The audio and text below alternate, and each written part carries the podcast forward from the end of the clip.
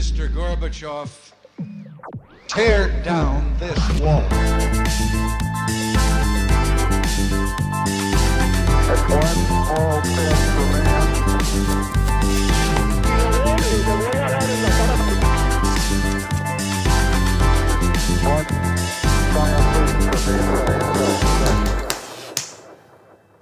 Hola, buenos días a todos, bienvenidos a otro episodio de Acaparchando. Hoy estamos con Pablito Espina, nada más ni nada menos, celebrando podcast número uno del mundo según el Bucaramanga Times. Estamos toteándola, mucha gente no vuelve al podcast porque ya no puede con la fama, pero hoy tenemos uno, a uno que viene una segunda vez y muy feliz de, de que estés acá. Muchas gracias otra vez por la invitación. La vez pasada me encantó el podcast, estuvo buenísima la conversación y estoy muy feliz otra vez por estar acá. Muchas gracias a los dos por la invitación. Y Rafael, ¿tú tienes algo para decir? No, pues primero que todo, gracias a, a nuestro amigo Tomás Peña y Martín Peña por, Grandes, grandes. por, la, por prestarnos la casa. La verdad que eh, el patrón es de los buenos amigos que hay, que solo le bota a uno las llaves de la casa y le dice que haga lo que quiera. Bueno, hoy vamos a hablar de Jordan Peterson. Yo no voy a estar opinando tanto porque ustedes saben más que yo, pero, pero les quiero dar, marica, el pie de empiece para que, Oh, pa' sí. que comiencen a hablar. Ya, ya, ya hemos hablado de él, tenemos un capítulo con, con Daniel Hall que grabamos hace casi un año, Sí. como junio o julio, como pasa el tiempo. Yo una vez le escribí a Daniel Hall porque yo estaba buscando un psicólogo que conociera a Jordan Peterson y a mí alguien me dijo que Daniel hablaba mucho de él. Le escribí para ver si él me recomendaba un psicólogo y he visto partes de ese podcast. Y sí, Ah, es un crack. Daniel es papá Dios para nosotros. chévere, y me dio una recomendación. De hecho, el podcast casi que empieza por Daniel. ¿Así? O sea, Hall fue como el que me... Hall un día me vació en la casa de Sai, que también ha venido al podcast, porque yo no estaba, como que me dijo, oiga, usted tiene ideas bacanas, porque no hace como un contenido y empecé como a hacer columnas, como a meterme un poquito en, en este Ah, mundo. ¿eso fue Daniel Hall? Eso fue Daniel Hall. Fíjate tú, fíjate tú. Eso fue Daniel Hall. Chévere. Bueno, entonces, a ver. Yo estaba diciéndoles, a mí Peterson no siempre me cuaja, pero, a ver, ¿de qué quieren hablar ustedes, mis niños? Puedo empezar diciendo una cosa. Yo, la, gente, la gente que me conoce sabe que yo estoy obsesionado con Jordan Peterson. Es la persona que creo, de las personas que no conozco, que más me ha impactado la vida. Me la ha cambiado completamente y creo que para bien. Me ha ayudado muchísimo. Ha cambiado mi forma de pensar, mi forma de actuar. Tengo una deuda de gratitud inmensa con él. Algún día me quiero ir a una de sus, de sus charlas, poder conocerlo, darle la mano. Eh, y la verdad, yo estoy infinitamente agradecido por todas sus enseñanzas. Me ha transformado y creo que le puede transformar la vida a muchas personas y creo que lo ha hecho. ¿Tú cómo llegaste a? Yo, pues, en el mundo del desarrollo personal, al principio, pues siempre había como eh, Reels y TikToks de Peterson, pero nada así. Después empecé a oír unas cosas, unos videos ya un poquito más largos que me llamaban la atención, que era, era él hablando como de la responsabilidad y de... Era uno que me llamó mucho la atención, era como, como mandarse a lo desconocido. Que si uno se mandaba a lo desconocido, ahí era donde uno realmente crecía. Y eso me empezó a llamar mucho la atención.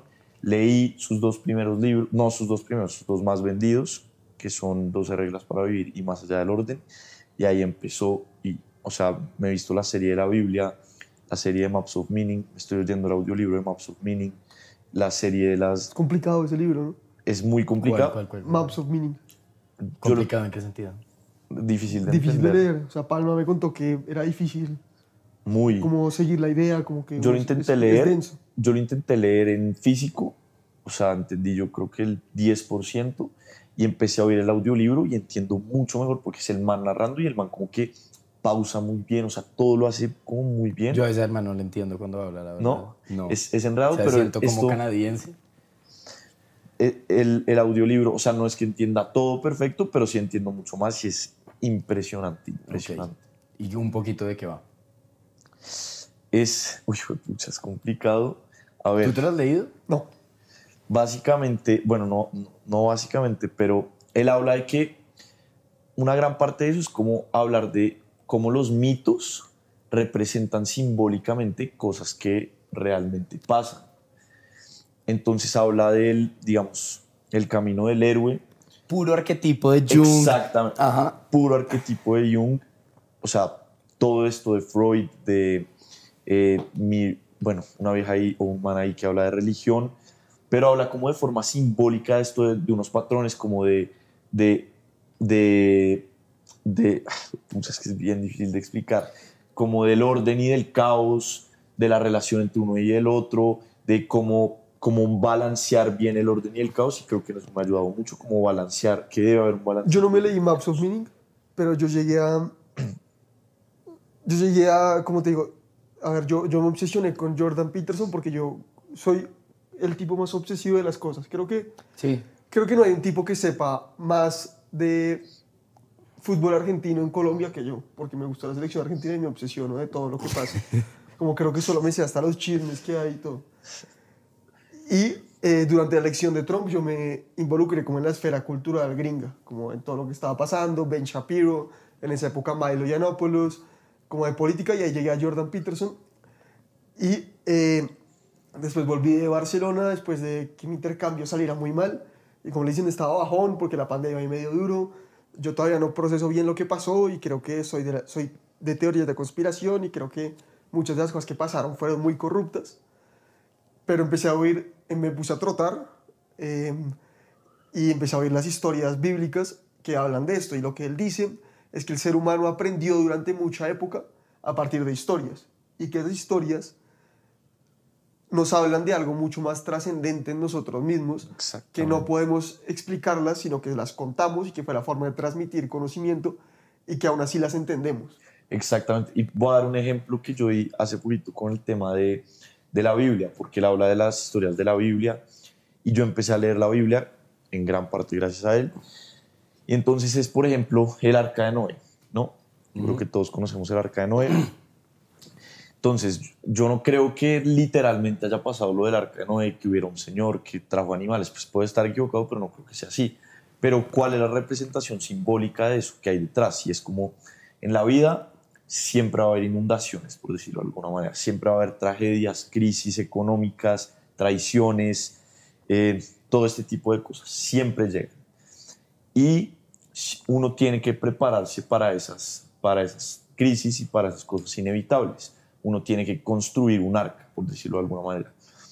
Los que construyan el arca y estén preparados, por ejemplo, los que ahorraron, los que llevan ahorrando un buen tiempo y llega una crisis económica, ahí tienen su arca para sobrevivir la tragedia.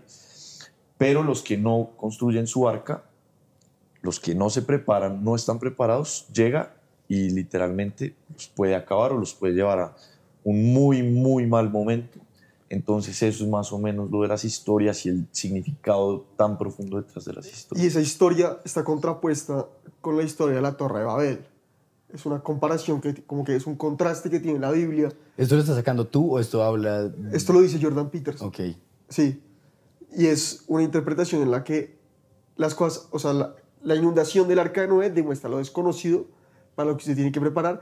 Y la historia de la Torre de Babel es que a veces las, las cosas se caen por su propio... Porque hay demasiado... Me encanta que estamos hablando de la Biblia y estamos como a dos metros del 85 y estoy oyendo Arcángel. Sí, acá, acá donde, donde cometemos pecados. El Arcángel, ahí está. es, digamos, eso de la Torre de Babel, o sea, digamos, el arca de Noé es lo que pasa cuando hay demasiado caos. Pues llega como el agua que se puede representar como el caos y hay que estar preparado para ese caos. Y lo de la Torre de Babel es demasiado orden. Entonces, que empiezan a construir una cosa que creen que ya no hay nada que se necesite extra, como que en- entre comillas, o no sé si entre comillas, por decirlo de alguna manera, que ya no se necesita a Dios o que se puede llegar a Dios, como digamos el comunismo lo hizo la Unión Pero el tema de la Soviética. Torre de Babel no tenía algo que ver... Ah, no, no iba a decir una pendejada, no. en- como la Unión Soviética, que creyó que, pues creo que creyó que ya tenía la fórmula mágica para Mm. todos los problemas y no necesitaba absolutamente nada más. que y era la todos los- ideología. y to- las ideologías. Y todos los que dijeran lo contrario estaban equivocados. Entonces se, se construye una, una torre y ¿qué pasa? Como un castillo de naipes, se cae toda. Entonces, por un lado el exceso de caos y por otro lado el exceso de orden. O sea, son historias. Historias Que pero representan- que tienen unas representaciones, o sea, unos, Pero es que estas historias... o sea, unas Pues simbologías. es que todo el tema, tanto, tanto el coso del héroe, ¿cómo es que se llama? El, el camino, El eh, camino del héroe. Journey. Sí, como los arquetipos, es una vaina muy rara porque es como pseudociencia de, de una recolección de, histo- de todas las historias que se pudieron recolectar, como no me acuerdo quién lo hizo, y que encontró Joseph que... Campbell. Joseph Campbell. Que por más historias que fueran todas distintas, que no sé, había algo que era ya que era científicamente como loco lo parecido que era Pero todo. mira, pero es mira te lo cambio. Te lo cambio de otra manera. Y, Espérate, pero ahí voy a hacer una pregunta y es, entonces, ¿qué? ¿Es, es como esa clase de análisis de, Sí. de Y las mi- historias de la Biblia, mira- sí, como en esa, en- con esa mentalidad? Y mira, el análisis que el man hace, espera un segundo porque esto lo que voy a decir es esencial. Porque aquí es cuando yo tengo un gran problema con la gente que dice ser atea. Una cosa es no creer, como acaba de decir Pablo, en que hubo una inundación y en que en el misticismo. Otra cosa es por debajear completamente las historias y de cómo el mundo comunica sabiduría. ¿Por qué? Porque la misma historia de Abel y Caín está representada en Istofiden, que es premio Nobel, es casi que el pre- lo que hace que John Steinbeck se gane el premio Nobel de literatura, y está después en El Rey León. Y todos los niños crecen con El Rey León y lo entienden perfectamente porque hay algo de esa historia que llama al ser humano. Y Jordan. Peterson dice como, ¿usted cree que eso, sea, es como la gente que Jordan Peterson es hiper religioso, ¿no? Hoy en día sí. realmente, él dice que, él muchas veces ha dicho, o sea, creo que en este momento sí, pero él una, hace poquito vi que él decía, hace no sé si tres años, decía como, cree en Dios, él dice, no creo, pero actúo como si existiera, pero creo que ahora, creo que ahora sí cree. Sí, después de No lo que le pasó, seguro. se volvió muy religioso. Y, pero religioso en este sentido, yo creo que él no cree pues que literalmente hayan pasado esas cosas, sino de forma simbólica tal vez, y así es la forma como yo, yo creo. Y, y bueno, lo que Rafa está ardiendo en este momento porque Rafa es profundamente religioso, ¿no? No, y, y pues No, está o sea, ¿por yo? Por- puedo estar equivocado, pero es formas de, de abordarlo.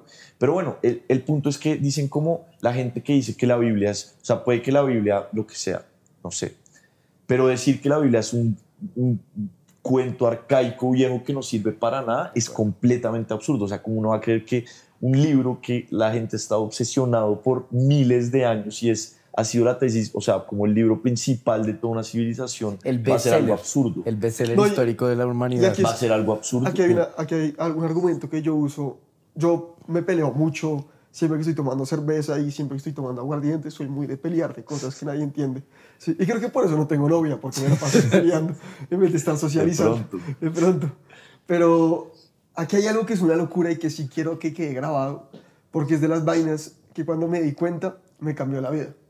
Me di cuenta por Jordan Peterson, pero ¿qué pasa? Que yo por las, por las columnas empecé a, tomar un poquito de cursos de, storytelling, de cómo se construye una narrativa y de cómo se construye el arquetipo y la vaina. Y entonces, ¿qué, qué es lo que pasa? Que tú unos patrones muy importantes en todas las historias. Entonces ves la historia de, Sao- de San Pablo, que es cuando San Pablo mata, el de, perdón, de San Jorge, que cuando Al San Jorge mata al dragón, A ver, cuéntala porque yo no tengo ni idea. San Jorge mata a un dragón y rescata a una virgen. Yo me leí la Biblia además una vez. Bueno, Muy chiquito. pero más o menos esa es la, esa es la historia que tienes que saber. San Jorge mata a un dragón y rescata a una virgen. Es la misma historia que Harry Potter en la Cámara de los Secretos. Que como Harry Potter, o sea, San, San Jorge rescata a Geraldine y este man rescata a Ginny Weasley. Y Ginny es como un, dice Jordan Peterson, que era como algo de Virgin, como para hacer la comparación ahí, que es rescatar a la Virgen, que es el, en la película número 2, que es el Basilisco, se llama así, Sí. que ese es el dragón. Y muchas películas pues tienen que ver con, y muchas historias, es por eso que el tema de los arquetipos se ve representado en las películas y eso, y se repite, y se repite, y se repite. Y ahora, tercer ejemplo, para que ya me empiecen, ya la gente que no me crea, vean que esto es una simbología muy importante. Es la misma historia de Shrek en su primera película. ¿Qué es? Shrek va, después de que se, está con Lord Farquaad y toda la vaina, va con el burro a matar al dragón y rescatar a Fiona. Yo no es me acuerdo de... La misma historia, solo que representada de otra manera, pero es el mismo arquetipo. Y entonces resulta que hay mucha gente que dice ser atea o, o es atea y está perfecto que lo sean. A mí no, yo no voy a evangelizar a nadie, ni creo que nunca te he hablado de Dios. O sea, nunca, No. nunca te he dicho cómo, oiga, tiene que creer. Nada. Yo no soy ateo. Bueno, Bueno, no sé qué soy. pero, pero por eso, o sea, es- o sea, más prueba de que no, no, no lo sabría. más prueba de que no hablamos de Dios, no, Sí. no hay de que no, no, no sé. no- Es que yo también sé de qué hablar contigo. Bueno, No voy a hablar de fútbol y no voy a hablar de Dios. Entonces, aquí es cuando yo les digo que usted puede ser ateo, pero si usted le gusta Harry Potter y ve las películas de Harry Potter y va al estreno de Harry Potter, no hay una experiencia religiosa como más con la que usted se conecte tanto como una historia como se conectan los católicos como usted lo hace con Harry Potter. Pero Eso es que nadie va todos los domingos a ver Harry Potter. Pero bueno, Pero si van a a- Orlando, Ni nadie, pero no si sé, van al no estadio- come cerdo porque Harry Potter no Pero come si van cerdo. al estadio todos los domingos, ah, y si uno se pone a representar abstractamente cómo es un partido de fútbol, Se va a meter con millonarios ahora, No. huevón. No, Rafa va a salir de acá los tragos. No, no, no, o sea, yo no, yo no, yo no digo, o sea, a mí me encanta ir al estadio, no digo que eso sea, sino que, a ver, uno, o sea, si uno se pone a abstraer, como en la Biblia que uno dice, o sea, literalmente creen que pasó esto, no sé qué, si uno se pone a abstraer el fútbol, ¿qué es? O sea, esto va a sonar muy ridículo, pero pues puede parecer, o sea, son 11 personas contra 11 personas persiguiendo un balón, por decirlo de alguna manera. El objetivo es que el balón pase la raya y la gente se vuelve loca cuando eso pasa. Y si uno se pone a analizarlo así, pues uno cree que no tiene sentido. Pero realmente no es, ese no es el punto. Va mucho más allá, es mucho más Voy profundo a que poner la eso. cereza cereza ahí del pastel. ¿Sabes qué es lo que importa ahí? La historia. La- eso es el O final sea, de la Club de historia es que Cuervos. no se cuenta. Es el final de Club de Cuervos. Uy, uy, qué buena serie, no la veo ¿A qué le vas tiempo. cuando le vas a un equipo? No le vas ni a la ciudad, ni a la camiseta, ni a los jugadores, le vas a una historia. Al- algo así yo creo. Y es Like como, it. ¿Qué representa un escudo? Es como un escudo, o sea, solo un dibujito, pues no, un escudo representa muchas cosas detrás, es un símbolo con una representación gigante detrás. Ahora, hablar de temas como la Biblia, lo que representa la Biblia, lo que representan las historias de la Biblia, son cosas muy, muy importantes para nuestras vidas. Ah, bueno, ahí, ahí voy a meter algo que, nos dijo, que me dijo Rafa Santamaría. No me acuerdo si lo hablamos cuando vino, pero me dijo, perro, lo que es impresionante de Petro es que logró contar la historia del mártir como nadie. Y, es, y, esa historia del mártir es lo que le vale a Petro para todo, para hacer lo que quiera, para ser presidente, lo que usted quiera, es todo, sí, un arquetipo. Mira, los seres humanos somos lo que somos porque podemos generar ficciones a partir de las cuales funciona nuestra sociedad. O sea, la, el mercado bursátil no es más que una ficción. Tú realmente no ves eso. O un precio o la moneda no es más que una ficción, sino que a partir de eso la gente se va organizando. Eso es de, de Sapiens, ¿o no? De animales a dioses, sí. Y ahí es cuando tú ves que la gente funcionó en el mundo a partir de historias. Y que desde, o sea, antes de, no sé, la teoría de Darwin, o mejor dicho, no sé de ciencias, entonces no quiero parecer un ignorante, pero a partir de que el conocimiento científico no se volvió como importante, y yo no digo que no sea importante, es demasiado importante todo y la teoría de la evolución está probada y la vaina, pero todo lo de antes funcionó a partir de historias y fue muy importante. Como le dio significado a la gente. Y, y es, o sea, Sigan sí- hablando, no, no, no pasa nada. Sigan hablando, sigan hablando. y, y pensar que, o sea, es saber que esas historias nos trajeron a lo que somos hoy en día. Como que uno dice, no, esa gente arcaica, que no sé qué, sí, esa gente arcaica o lo que sea, entre comillas, nos trajo a, a donde estamos ahora. Esas historias creo que son las que nos trajeron a donde estamos ahora. Y, y creo que es algo supremamente importante que está, que está muerto, por decirlo de alguna manera, y como dice Jordan Peterson, hay que rescatar al, al padre de la barriga de la ballena. Que es, la- Yes. es lo que aparece en Pinocho. Exactamente, que es el padre... ¿Qué? O sea, tú tienes que ir a rescatar a tu papá de la barriga de la ballena. Entonces, cuando, ¿te acuerdas cuando a Pinocho se lo traga una ballena? Pinocho. ¿Nu- ¿Nunca te viste Pinocho? Sí, pero no me acuerdo. del- A Pinocho, el, el papá se lo traga una ballena y Pinocho tiene que literalmente lanzarse a lo desconocido, al mar, para rescatar al, al papá. ¿Por qué? Porque el papá está muy viejo. Entonces la teoría y el arquetipo, por decirlo de alguna manera, la representación simbólica de eso es que el conocimiento, es, obviamente el conocimiento es muy bueno, pero llega un punto que se vuelve ya arcaico literalmente. O sea, bueno, no arcaico, pero ya se vuelve, o sea, tiene que reintegrarse de una forma, evolucionar. Y si no evoluciona, pues se vuelve viejo y se lo traga la ballena, por decirlo de alguna manera, está en el fondo de la ballena. Entonces lo que hay que hacer es, y yo creo que con la Biblia y con el- la religión y con, yo no estoy hablando de una religión específica, sino creo que con el cristianismo o, alguna, o las religiones hay que, mucha gente dice, no, eso es arcaico, no sirve para nada. Yo creo que sí sirve, pero tiene que actualizarse, esta es mi opinión, y es rescatar ese conocimiento que está en el fondo de la ballena, en la barriga de la ballena, que es antiguo, eh, desactualizado, hay que sacarlo y, y si uno lo rescata, tiene un poder gigante que nos puede iluminar el camino y que puede mejorar muchísimo el mundo. Les voy a hacer una pregunta a los dos. Eh, ya trayéndolo un poquito entonces a la, a la vida normal, al despertarse un domingo con Guayabo, que es, pero bueno, entonces, ¿qué- primero, que ¿y son inescapables esas historias? O sea, hacen parte de Sí. nosotros, o sea, no hay nada que hacer. hace, Jordan Peterson hoy que dijo algo, parafraseando a Jung, dijo, todo el tiempo estás actuando un mito o una historia. Y más te vale saber qué mito es, porque puede que sea una tragedia y seguramente no vas a querer que pase esa tragedia. Lo mismo. Y, y a mí me impresionó que es lo mismo cuando tú le estás, cuando un man le está echando los perros a una vieja. Es la misma historia, es usted lanzarse a lo desconocido porque todo puede salir mal. Que yo digo, por ejemplo, la tusa, a mí me parece que eso es una historia.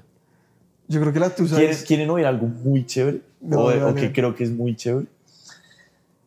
En la Biblia, y esto tiene que ver con, yo quería hacer un video hablando de esto, pero no, no he sido capaz, es de que la Biblia tiene un mensaje, entre comillas, para las personas que quieren volver con el ex o con la ex y que tal vez, y que tal vez no les convenga. Entonces, oigan esto. Los, en Éxodo estaba la, tribu, eh, estaba la tribu de Israel, eran básicamente esclavos de Egipto, si no estoy mal, y Moisés los iba a sacar de la tiranía para llevarlos a la tierra prometida, que era Israel. Entonces estaban bajo una tiranía, salían de ahí y pasaban a, a la tierra Se prometida. suponía que Moisés era el heredero del faraón. A- algo así, algo así. Entonces, ¿qué pasa? Uno está, digamos, no sé, con el novio, con la novia, y se vuelve una tiranía, como algo de lo que uno tiene que escapar, ¿no? Ok. y uno sale de ahí. Pero ¿qué pasa? Los, los israelitas, israelitas, ¿Israelíes? Israelita. ¿Israeladores? bueno, el pueblo de Israel sale, pero no sale de una tierra prometida, sale al desierto. ¿Y qué pasa? En la Biblia está que muchos, o sea, iban, salieron de la tiranía, iban para tierra prometida, pero el desierto es una parte muy difícil, que yo creo que esa puede ser representada como la tusa, porque es un momento muy difícil. ¿Y qué pasó? Muchas de las personas que habían salido de esa tiranía empezaron a extrañar la tiranía. O sea, a pesar de que iban a llegar a tierra prometida, decían, quiero, quiero volver a donde el faraón, a- porque allá sí había comida, porque no sé porque estaban pasando por un momento difícil.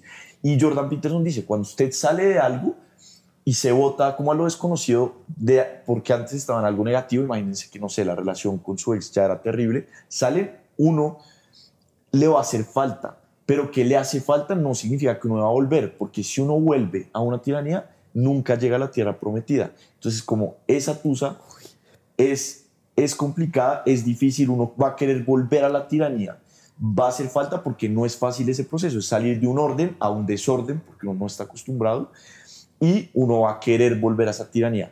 Pero si uno llega a volver a esa tiranía, nunca va a llegar a la tierra prometida. Ok, y entonces ahí va a la pregunta que yo, yo decía de si, de si no es in- como si uno no se puede escapar de las historias y es ¿por qué toca pasar por el desierto? Ahí sí, No sería ideal salir de eso y decir, marica, pues no tengo por qué pero estar aparentemente no se puede. triste". Ok, o sea, sea, sí es inescapable. Eh, eh, ese es, de pronto esa puede ser literalmente como el significado de las historias, que son Que a mí me parece un poquito ahora que estoy meditando tanto que ahorita ya hablamos de que tú hablas de Peterson que te cambió la vida, yo hablo de Pablo Espina. Eh, Gracias, um, Ah, bueno, que es- no, y es en serio, y le escribí. Sí, Comencé sí, al gimnasio. todo fue, todo fue porque Pablito me lo metió en la cabeza con lo de, marica, pues no toca empezar yendo una hora a las 5 de la mañana todos los días, sino, marica, dele 10 minutos por la mañana, dele 20 minuticos por la mañana. Entonces yo hacía 10 minuticos de meditación, 10 minuticos ¿Qué de ejercicio, unas pesas ahí que tengo en la casa. Y terminé yendo No, al gimnasio, ahorita estoy yendo al gimnasio y meditando, pero bueno, Espera, la verdad yo me burdo, pero estoy en esta etapa en mi vida donde hice los preparatorios de la universidad y tengo, manejo mi propio tiempo. Me doy cuenta lo indisciplinado que soy. O sea, Perro, ve a hacer los videos de Pablo Espina, weón, no sea bobo. Y a lo que iba con eso es, ya me cambió la vida, Las historias las historias, inevitables, inescapables. perdí el... ¿Qué estabas diciendo tú? Lo- yo Muy profesional, por eso y yo- Bucaramanga Times nos tiene de número uno. Eh, um, no, weón, no sé. Ah, no, que entonces ahora que estoy en la meditación y todo eso, yo creo que la meditación tiene mucho que ver con escaparse esas historias, de no contárselas tanto, que uno se la vive contándoselas, entonces uno Yo creo lo que- echan del trabajo y se hunde en la depresión, no sé qué, y eso todas son historias. Pero creo que eso es la, ter- la psicología te hace eso. O sea, cuando alguien va a terapia, lo que busca es contarse otra historia de su vida, ¿sí me entiendes? Sí, pero no te gustaría como por un segundo, que es lo que yo siento que es la meditación, alejarse de eso, echarlo un poquito para allá, mirarlo con perspectiva y decir, bueno, pues es parte de la vida, no me voy a hundir, no me... Tanto la tusa como perder un trabajo, como cualquier cosa. Para mí lo ideal y lo que siento que la meditación es, perro, aléjese de eso un segundo, dése cuenta que la vida no está tan mal ni tan bien como usted cree y ya, y déjelo ser. Puede ser. interesante. A, mí eso me parece chévere y es, es verdad, o sea, es escaparse de eso, pero igualmente creo que no hay escapatoria. Porque eso de por sí también es una historia. Eso es Exacto. lo que es un loop, un bucle en mi cabeza que yo digo, listo, no me voy a contar historias maricas de, bueno, aunque no me respondió esta vieja, entonces me voy a hundir. Pero el hecho de no echarme la historia es echarme a otra historia, que es yo soy un meditador. Y, y yo creo que son, son inevitables las historias y creo que ahí está la importancia de entender la Biblia, eh, pues los, las... ¿Recomendado? ¿Leerse? Sí, sí, pero sí, es complicado tal vez leerse ¿En qué idioma te lo estás leyendo? en inglés. En hebreo. No, ojalá. Eh, eh, no, o sea, lo hice en desorden. Yo recomendaría empezar Génesis, Éxodo, pues esto lo vi de un man que se llama Jonathan Pajot. Génesis, Éxodo y los cuatro evangelios. Creo que sería un buen camino. A mí, de lo que me acuerdo que me dio la impresión del, sobre todo del, del Antiguo Testamento, es que el malo es Dios.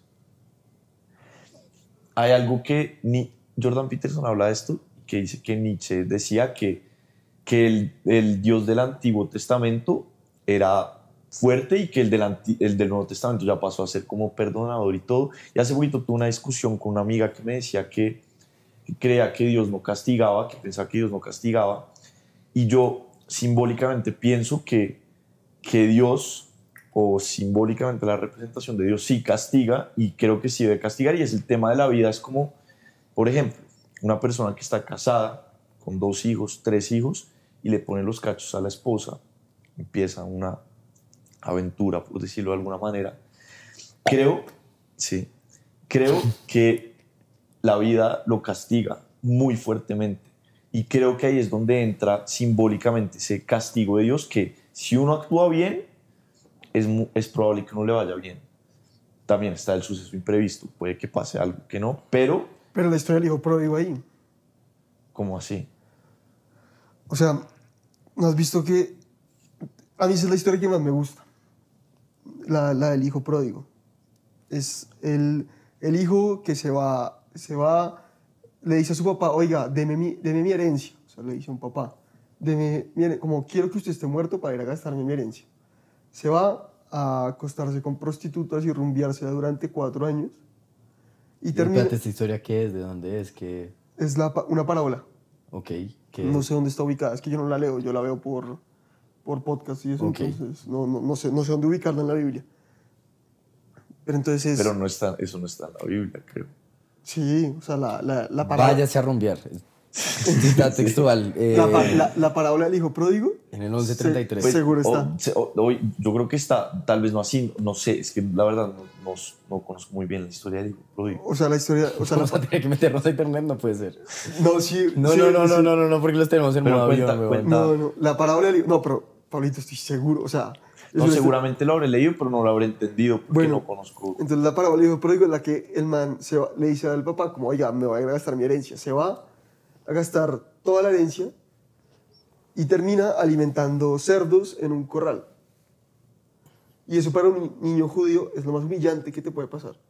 Ajá. Que un judío esté alimentando cerdos y además él, no se, él ni siquiera se puede comer la comida de los cerdos. Entonces, que el man está por abajo de un cerdo siendo un niño judío.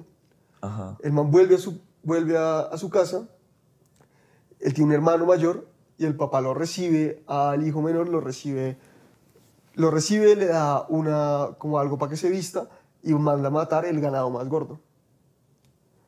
Y el, el hermano, que siempre se quedó con el papá, le reclama y le dice, oiga, ¿por qué, usted por qué Sí recibe a mi hermano, Biblia, usted por qué recibe a mi hermano así? si esto, o sea, es injusto lo que usted está haciendo. Y el papá le dice al hijo como, usted es mi gran hijo, yo lo quiero mucho, siempre ha estado a mi lado, todo lo que yo tengo es suyo.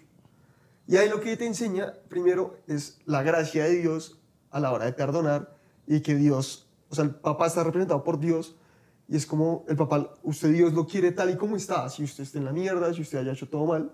Paréntesis, yo creo que Dios perdona. O sea, sí, Sí. perdona, pero castiga. Pero lo que, obviamente castiga, pero lo que te estoy diciendo es que hay gente con la arrogancia del hijo pródigo que creen que solo por haber hecho las cosas bien, las cosas le tienen que ir bien. Y eso es exactamente lo que nos deja esa historia, que es como usted solo está haciendo las vainas para que le vayan bien y no por ser así, no por, no por realmente que le salga genuino. Y es una diferencia que está mucho en la Biblia. Y es la historia que más me gusta a mí, aunque tiene muy poco sentido, pero es como decirle cómo, cómo es la gracia que tiene Dios de que cualquiera puede volver a la casa de Dios y por eso dicen que se alegra más que un pecador llegue al cielo a que, o sea, que un pecador se redima a que 10 sigan en el cielo, sino a que lleguen 10 Y eso no tiene que ver con algo de una historia bíblica de las ovejas, de que si se pierde una oveja, algo así. Creo que sí, creo que también. Porque me acuerdo de leer algo así. Pero sí, el, te- el Vamos a tener es- que empezar un club de lectura, güey. Sí, creo. esa mierda bien.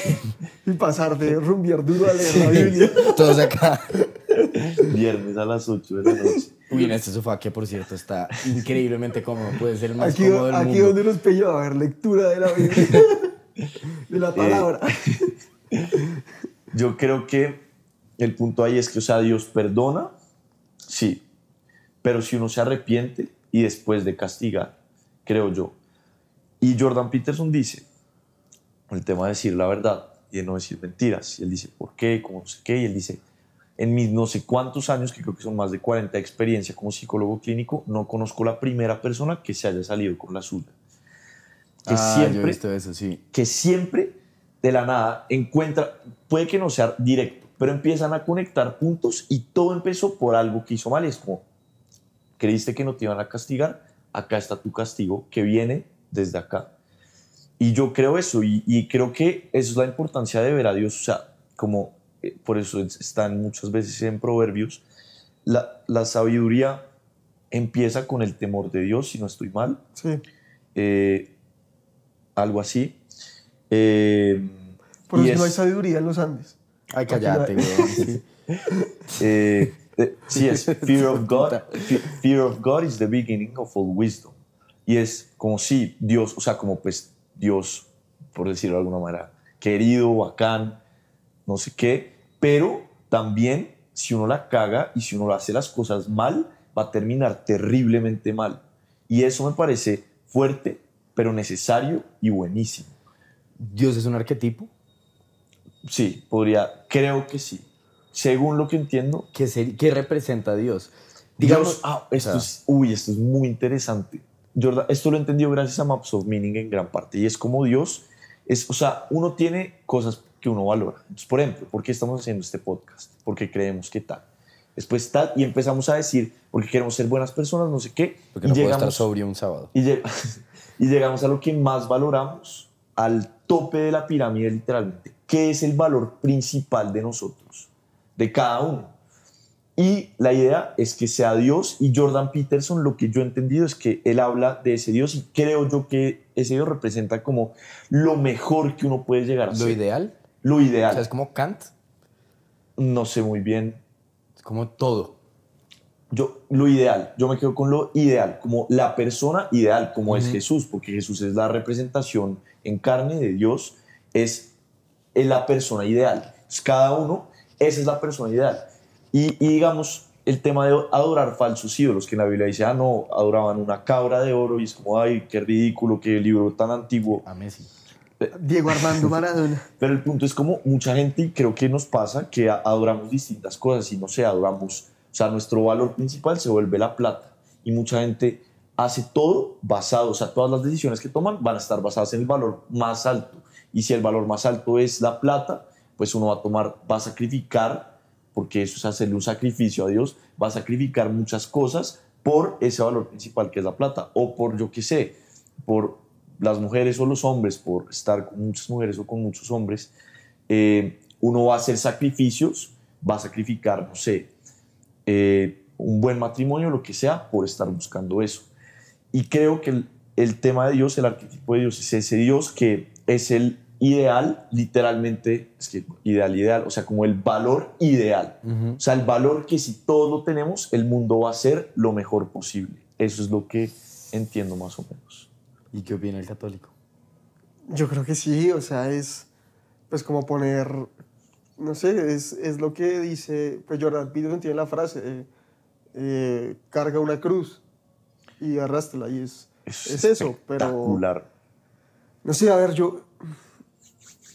eh, Yo por eso creo, yo creo que, que ahí hay mucha sabiduría y creo que en, en esos, como finalmente, eh, pues el, el- como el, el, lo principal de la Biblia es, pues es como el amor, el amor a Dios, el amor al prójimo, eso, y creo que es algo muy chévere para encaminar su vida por ahí. Yo creo que hoy en día la gente dice, a mí no me importa mucho, yo tengo amigos de todo tipo, tengo mucha suerte en eso, y nunca me ha importado la gente cómo viva su vida, ¿me entiendes?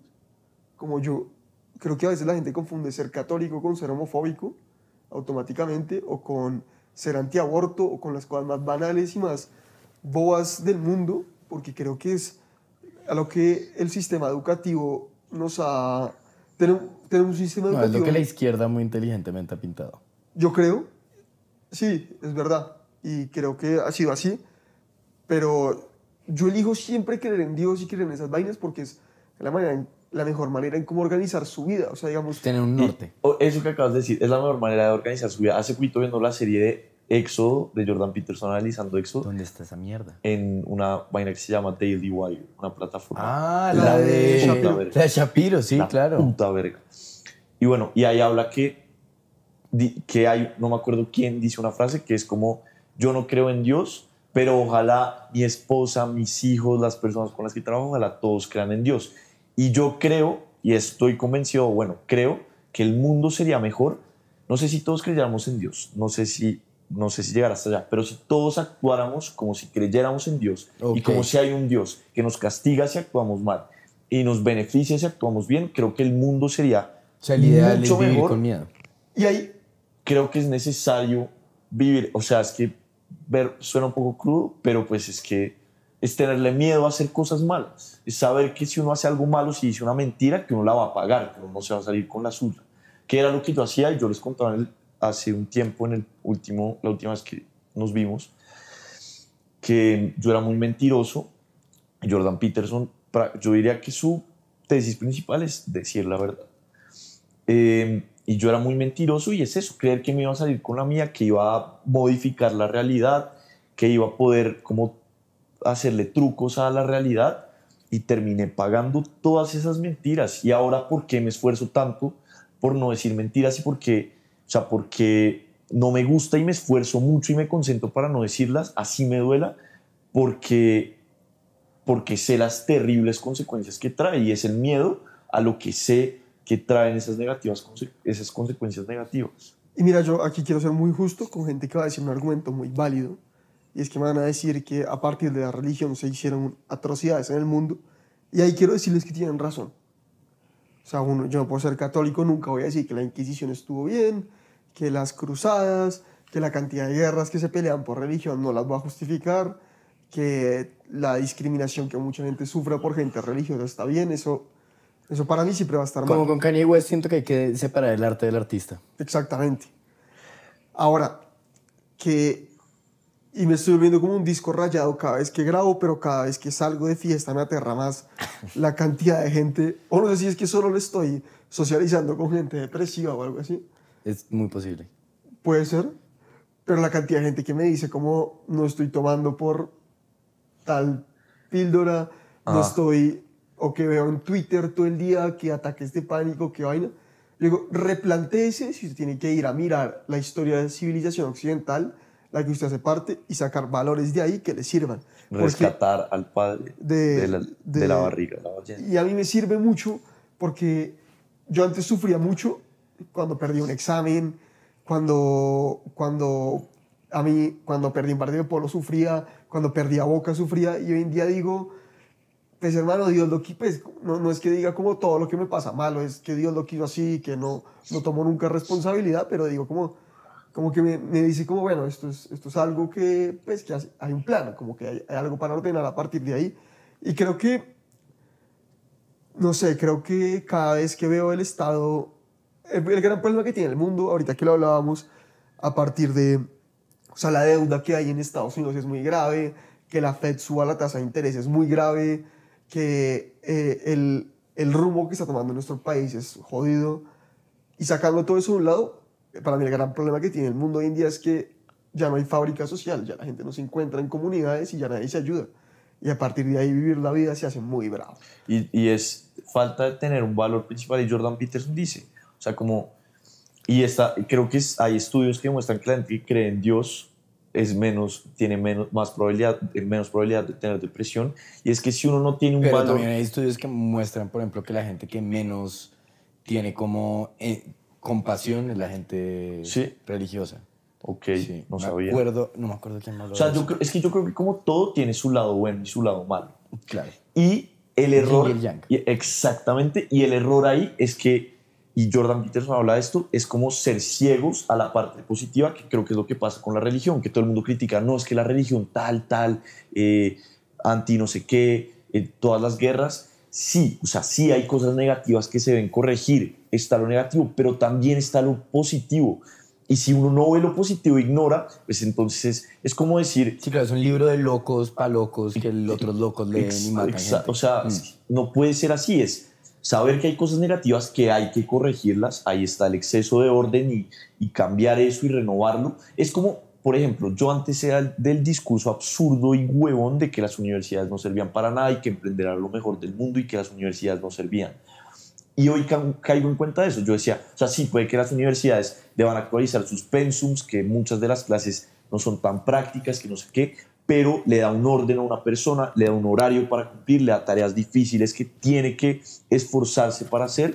Y es ver los dos lados, de las dos caras de la moneda, que tienen un lado muy positivo y sobre todo la religión creo que tiene un lado, o la creencia en Dios tiene un lado muy, muy positivo y es algo que no se puede descartar y escoger lo bueno y corregir lo malo, creo que es la clave, pero no descartarlo del todo porque hay algo malo, porque no todo el mundo tiene algo malo. Es como decir, tener papás, tener papás, entonces, porque los papás no son perfectos, entonces es mejor no tener papás. Obviamente no, o sea, obviamente no. Así los papás pues tengan defectos y cosas que hay que corregir y a veces tal vez ignorar como, o, o pues no imitar, es mejor obviamente, tener papás a no tenerlos.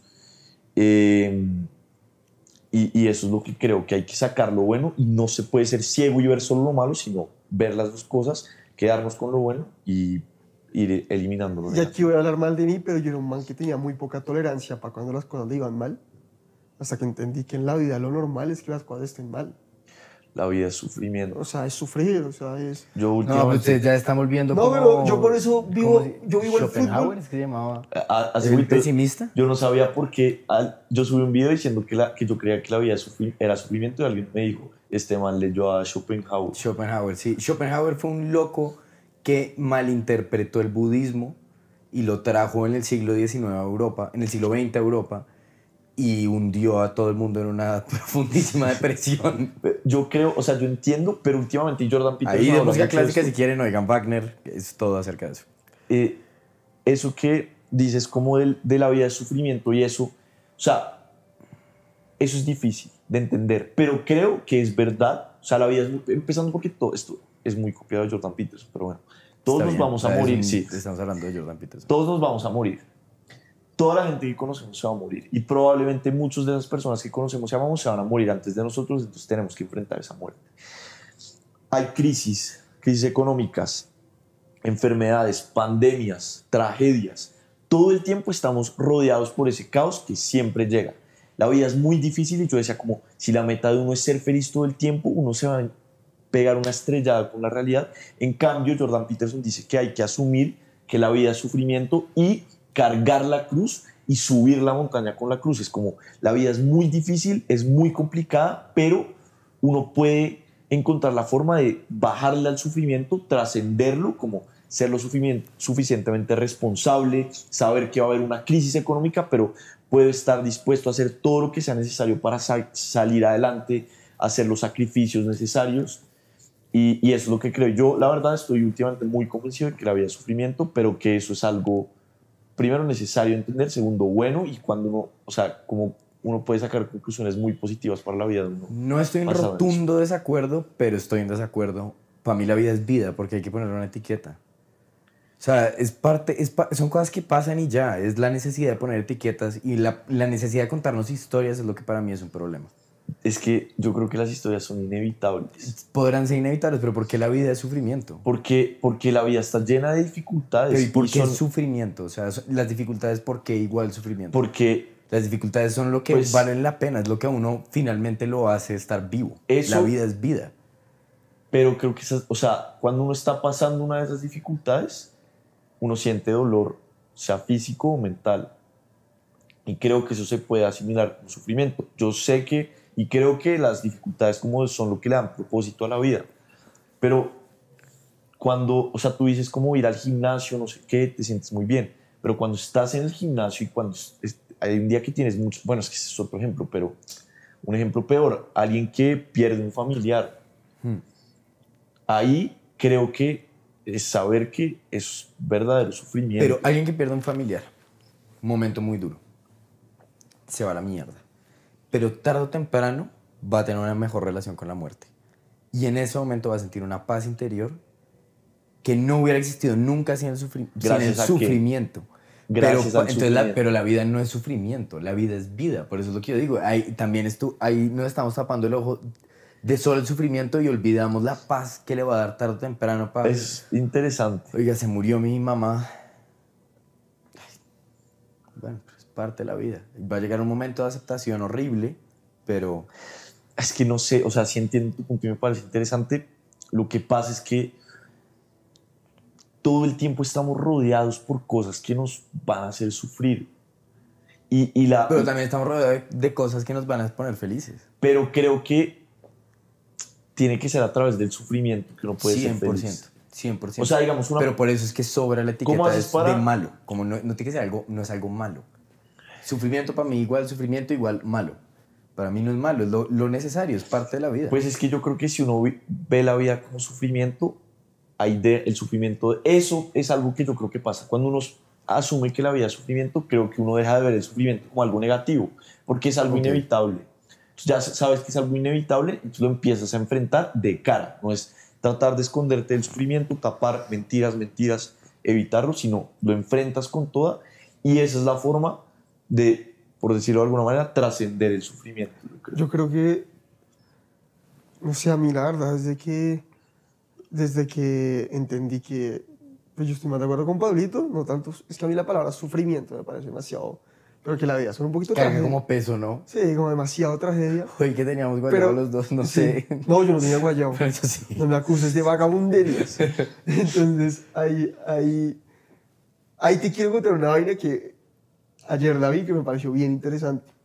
Es que tú sabes que cuando hubo, cu- cuando menos, o sea, como que la gente que vivió la época del Blitz en Inglaterra, cuando se acabó la guerra, bueno, espera, el Blitz era la técnica de los alemanes para bombardear por, como de la guerra, que era una época, era una guerra que se movía muy rápido, entonces iban por las ciudades y las bombardeaban y las volvían nada y después llegaba la artillería.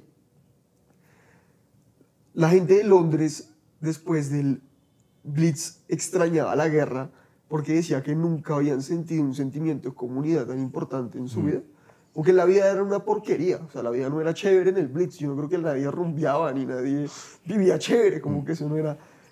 Pero como que la gente sentía más comunidad y más amistad y, y yo digo, yo digo, a veces, a veces me pongo, voy a ser muy crudo con nuestra generación y me incluyo, no quiero, no quiero Uy, sacarme sí, a eso la es lo que estoy pensando. O sea, no, No quería la par, hablar de eso. Pero yo no sé si nosotros hubiéramos sido capaces de, de soportar eso. O sea, yo conozco gente que le va mal en la universidad y se toman un semestre para...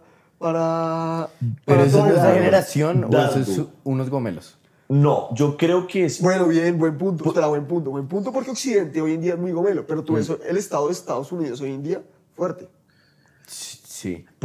Quiero hablar de algo ahí y es que, digamos, en esta serie de Éxodo hay un man que se llama Douglas Headley y él dice un punto es como lo de la vida de sufrimiento y es que suena difícil, sí, pero bueno, no habla de eso, pero él bueno, en ese punto no habla de eso, pero él dice como las generaciones antiguas, o sea, pues más viejas, como que crecían preparándose para que la vida fuera extremadamente difícil.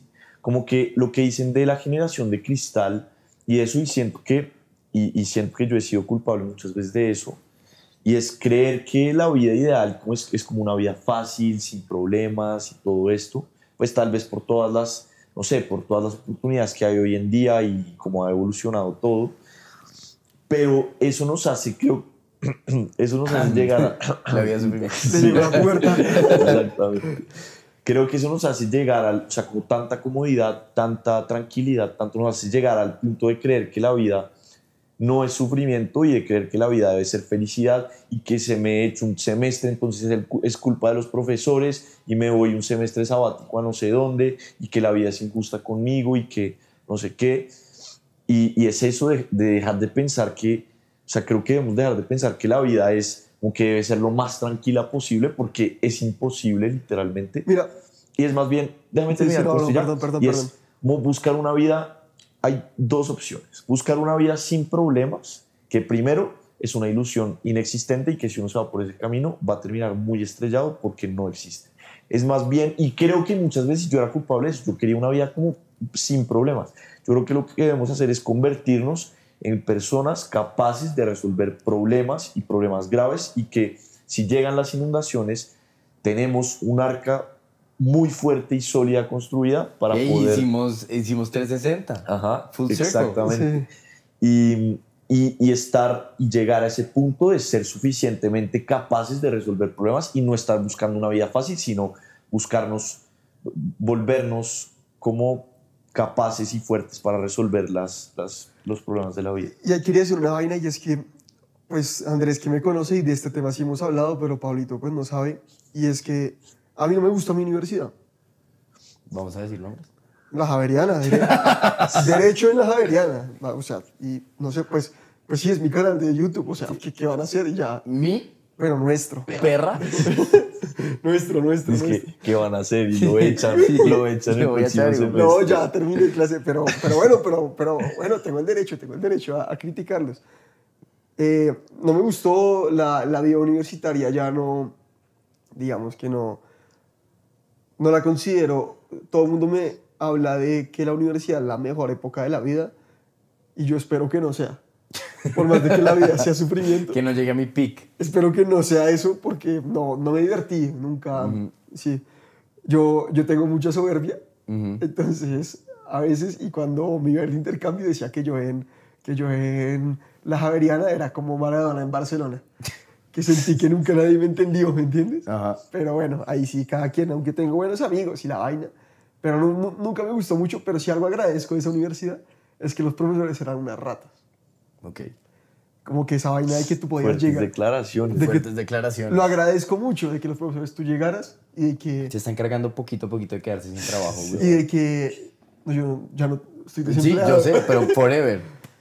Sí, bueno, puede ser, pero, pero pues voy a hablar, los profesores, pero les agradezco ¿Pero a qué te refieres con que eran ratas? a que en el final, muchas veces, esto me lo gané yo, pero muchas de los profesores te querían rajar. O sea, no, y les gustaba hablar de cuánto rajaron y era como el chisme de la Javeriana, como en la Javeriana en Derecho la prioridad no es que la gente pase las clases, como es en las universidades gringas o algo así. La prioridad es que aprendan y así Y- pero creo que eso es pero a veces llegaban a puntos fuertes, o sea, a veces llegaban a puntos de... Alguien llegaba tres minutos tarde y, le, y como el man estaba afuera, le botaban quiz para que no perdiera. Ok. Pero yo eso... No, o sea, la universidad no me gusta por otras cosas. Eso hoy en día lo agradezco mucho, a pesar de que me hizo sufrir mucho. Eso entendí Claro. a manejar el estrés, a muchas vainas que hoy en día digo que agradezco mucho la educación que me dieron allá, porque en los trabajos que he tenido... eh, La vida es dura. siento que por más de que a veces no me veo bien, a veces en un parla cometí muchos errores y muchas vainas para mejorar, siento que nunca me lo tomé personal cuando alguien me vaciaba o que, me, o que era bueno para manejar momentos de tensión por eso. pero creo que hoy en día la gente, como que yo veo Twitter y veo gente haciendo hilos quejándose por historias de profesores que han sido malos con ellos y digo como hermano, pero...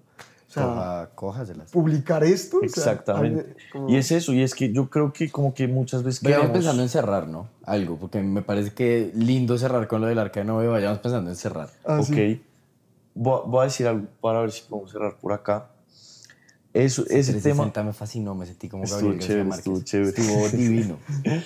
Eh, creo que es eso, que como que estamos muy mentalizados, creo, para querer una vida fácil, que los profesores nos hagan pasar y si, y si perdemos una materia es como injusto y no sé qué. Y yo creo que si uno sale a la realidad, ¿qué pasa si uno llega tarde, tres minutos tarde a una reunión supremamente importante?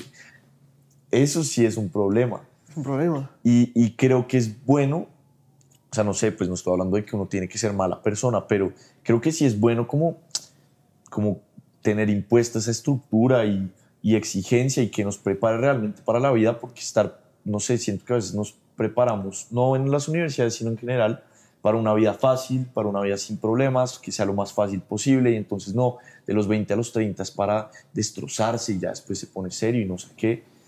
Eh, más bien como prepararnos para una vida difícil, pero que vale la pena y que podemos superar esas dificultades, dejar de querer, no, yo quiero un trabajo en el que no tenga que hacer tanto, trabajar el menor tiempo posible, voy a meter la clase con el profesor más fácil, que eso es algo que yo hacía, Eh, y más bien como esforzarnos y decir, voy a meter la clase con el mejor profesor, aunque es muy difícil, voy a estar en este trabajo que es muy duro, pero va a traer recompensas, voy a hacer los sacrificios necesarios y me voy a preparar y voy a construir mi arca para que cuando llegue la inundación pueda superarla, pueda trascenderla y pueda... Pues, puta, Puta, el cierre, huevón. Puta, Pablo, no puede ser. y, y- y estar preparados para esa inundación que van a llegar y, y pues sí, poder trascenderla, poder superarla y pues, poder ser suficientemente capaces para tener una vida digna, una buena vida, una vida que haya valido la pena. ¿Tienes algo más que agregar? No, ya. No, ya. Pablo. Muchas gracias.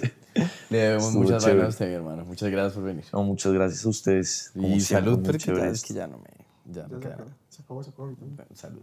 Salud, salud. Gracias a todos los que se quedaron hasta, hasta estas horas. Eh, Pablito, muchas gracias por venir, mi hermano. Muchas gracias a Me ustedes dos. Like it. Mr. Gorbachev, Tear down this wall. One small step for man.